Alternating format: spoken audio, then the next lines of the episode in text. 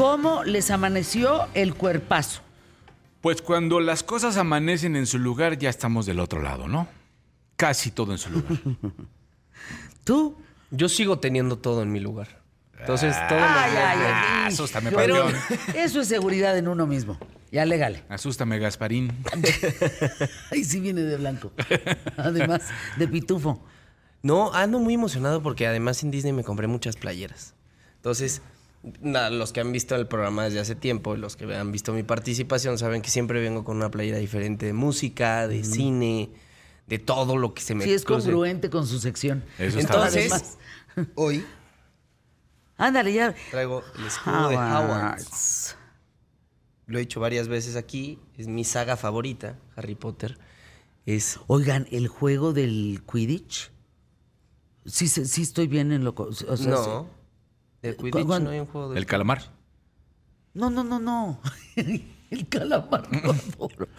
Hombre, las escobas. Pero nosotros no nos subimos a un juego con escobas. Ah, claro ¿Cómo? que sí. Claro que nos subimos al Ese juego con ese escobas. Claro que sí, es, es el, el- el principal de ahí. Pues es de- el mero, mero petatero. Pero no es con escoba. Es con el motocicleta, O sea, ¿no? sí, sí, ya, ya sé Iba que- yo en la escoba de atrás ya de sé- Harry Ya sé, Potter. que, ya sé que se refieren, pero pensé que, como en el. Pensé que te subías a una escoba y ese era el juego. Eso fue lo que me imaginé. No, bueno, qué bárbaro. Pero no, este es el simulador, el que, el que Pero- hablas, del escape de Gringotts. ¿De qué qué? De Gringotts, el banco de los magos. Sí, exacto. Ok, ese, no, ya. el de la escoba. No. Yo me subí a una escoba atrás de Harry Potter. El argentino viene muy enojado porque no. A ver. El de Hogwarts. El dejó por eso. Pero eran es de- motocicletas. No, ese es el de Hagrid. Ese es el nuevo de Universal.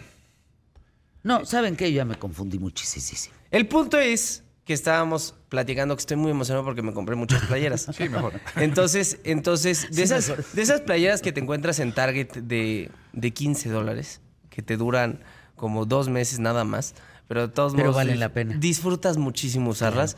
Yo fui muy criticado aquí en el programa porque, porque no les gustaba cómo me vestía, pero a mí me encanta, la verdad. Espero que a usted, al- le, le vayan Es que agarrando los que el gusto. son fans de música y de cine, pues no hay mejor que una playera de música o de cine. Así es. ¿Estás de acuerdo? Tú si te compraras una, una, una playera con la carota de quién te la comprarías. De nadie. De, de nada. Artista, cantante, puede ser Ay, de un minion. ¿Te gustan los minions? Ay, mucho. ¿Sabes qué? Me gusta Se cómo identifica. hablan. Me identifico mucho en el mundo de los minions por el tamaño. Y ¿saben qué? Me fascina cómo hablan. ¿Tú lo sabes imitar? No. ¿Tú? No, hombre, ojalá. Ay, es que es- me encantaría hablar el lenguaje de los minions. Me A ver, esa es una buena discusión. ¿Tú crees que Universal, como personajes, tiene mejor personajes que Disney o no?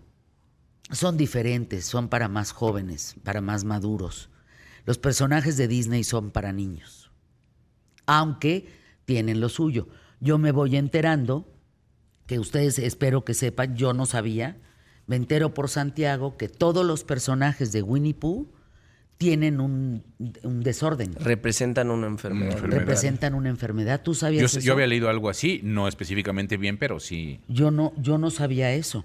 Por ejemplo, la de Winnie Pooh, ¿cuál es? Winnie Pooh tiene trastornos alimenticios, alimentarios. Eh, Igor tiene depresión. Piglet tiene ansiedad, o sea, representa la ansiedad. Todos estos son representaciones de estas enfermedades El mentales. niño tiene esquizofrenia. El búho tiene, es narcisista. Eh, el tigre este tiene déficit de atención, hiperactividad. Ese yo también lo tengo. Eh, el burro tiene, es, depre- es depresión. El burro es Igor. Ajá, yo, yo no sabía eso. Yo no, no sabía que los personajes, por ejemplo, de, de Winnie Pooh, todos representaban una enfermedad. Bueno, y así te puedes encontrar cosas mucho más obscuras de lo que todas las personas nos podemos llegar a, im- a imaginar. Por, Por ejemplo, ejemplo. los primeros personajes de Walt Disney, ninguno tiene mamá. Porque él no tenía mamá. Que son Bambi. En general, si lo piensas, pero no hay Winnie una Pooh- figura materna. Pero Winnie Pooh y todo este eh, mundo de Winnie Pooh fue creado eh, así o es un análisis No, externo? fue crea... Bueno, es una Es que te pregunta. voy a decir algo, porque es lo mismo que sucede, por ejemplo, como el libro de Para leer al pato Donald.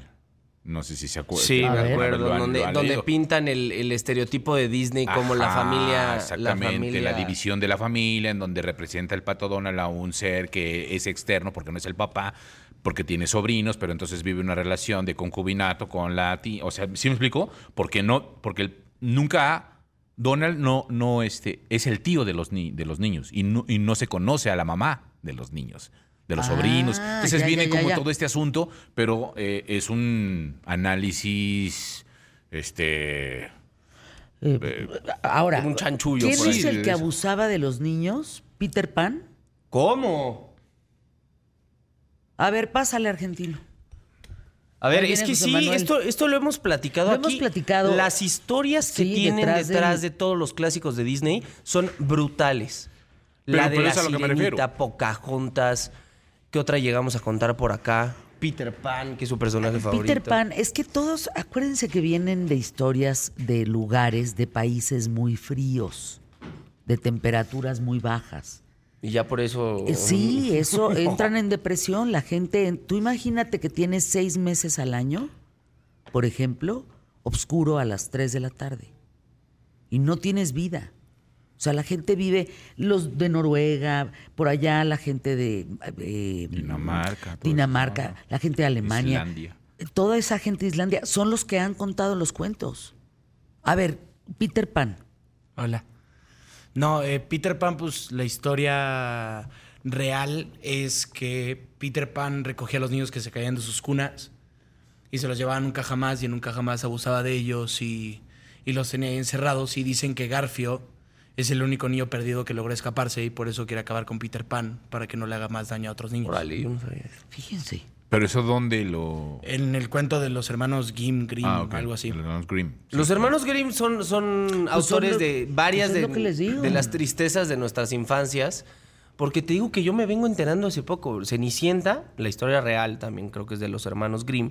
Se tiene, una de las hermanas por la desesperación de que le quede el zapato se corta los dedos del pie y la otra se corta el talón. Y al final unos cuervos les comen los ojos a las hermanas y a la madrastra.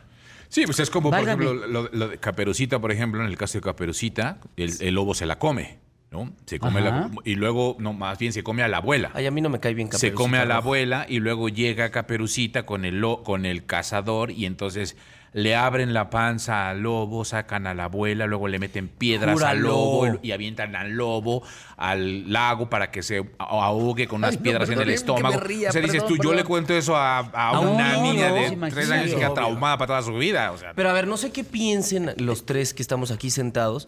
¿Qué, par- qué, qué- qué nivel de creatividad de parte de, de Disney de escoger ciertas historias?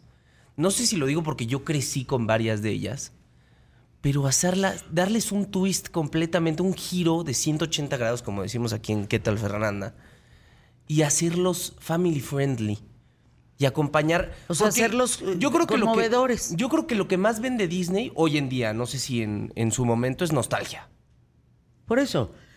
Pero aquí el tema es de dónde vienen. Por eso es que esta eh, participación forzada de ciertos personajes de color y etcétera es eh, entran muy difícilmente en Disney.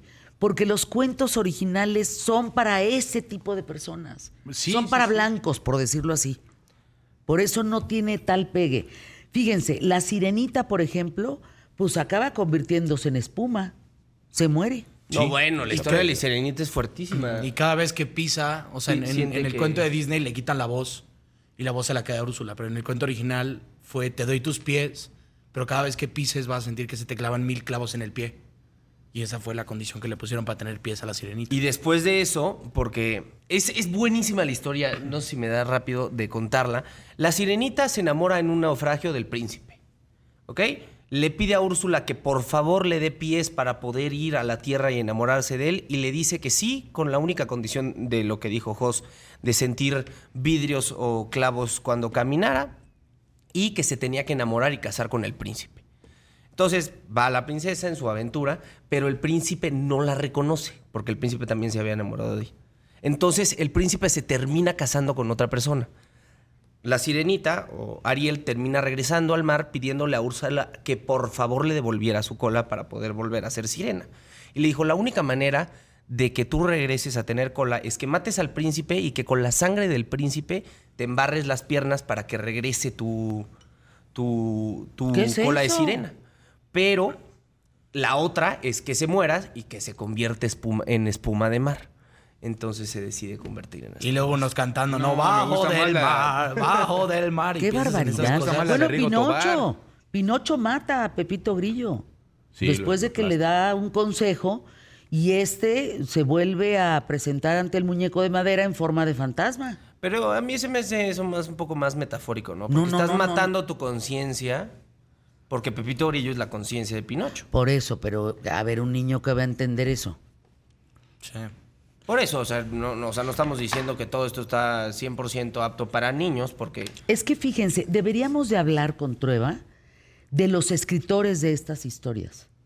Porque todos tienen que ver con, son o nórdicos, o sea, tienen No de el relato de los Grimm, el, el- el famoso Rudyard Kipling, o sea, el Rudyard, es, son, son eh, James Matthew Barry. Lo que pasa es que también hay que considerar la época en la cual eh, se desarrollan estos cuentos, ¿no? Digo, también era un poco en el tema de los barbarismos y también parte de la educación de cómo lo hacían hacia los niños. Es decir, a los niños se les espantaba para poder educarlos, se les asustaba, o sea, era... el coco, a a mí todavía me, y te- me van a- nosotros coco. nos Sí, tocó el coco. Entonces, en esa época era mucho más común de viene el diablo y te va a llevar, entonces pórtate bien, ¿no? O sea, a nosotros nos tocó el coco, pero más atrás era... O el eh, ropavejero. Ajá, va a venir el diablo. No, y sí, sí tienes razón. Pues imagínate, las películas salieron en el 40 y cacho, la de Peter Pan, por ejemplo. Entonces, pues sí, el cuento va mucho más atrás. No, es, es, es digno de tomarse en cuenta los contenidos de alguna manera con los que hemos crecido. ¿eh? Buena Vamos a arrancar el, el programa a pie derecho. Tenemos mucho que compartir el día de hoy. Programón, quédense con nosotros, pero sin ustedes, este programa no existe. Pues dependemos de ustedes. Arrancamos. Vamos hoy por el mejor programa. Solo hoy, quién sabe ayer, quién sabe.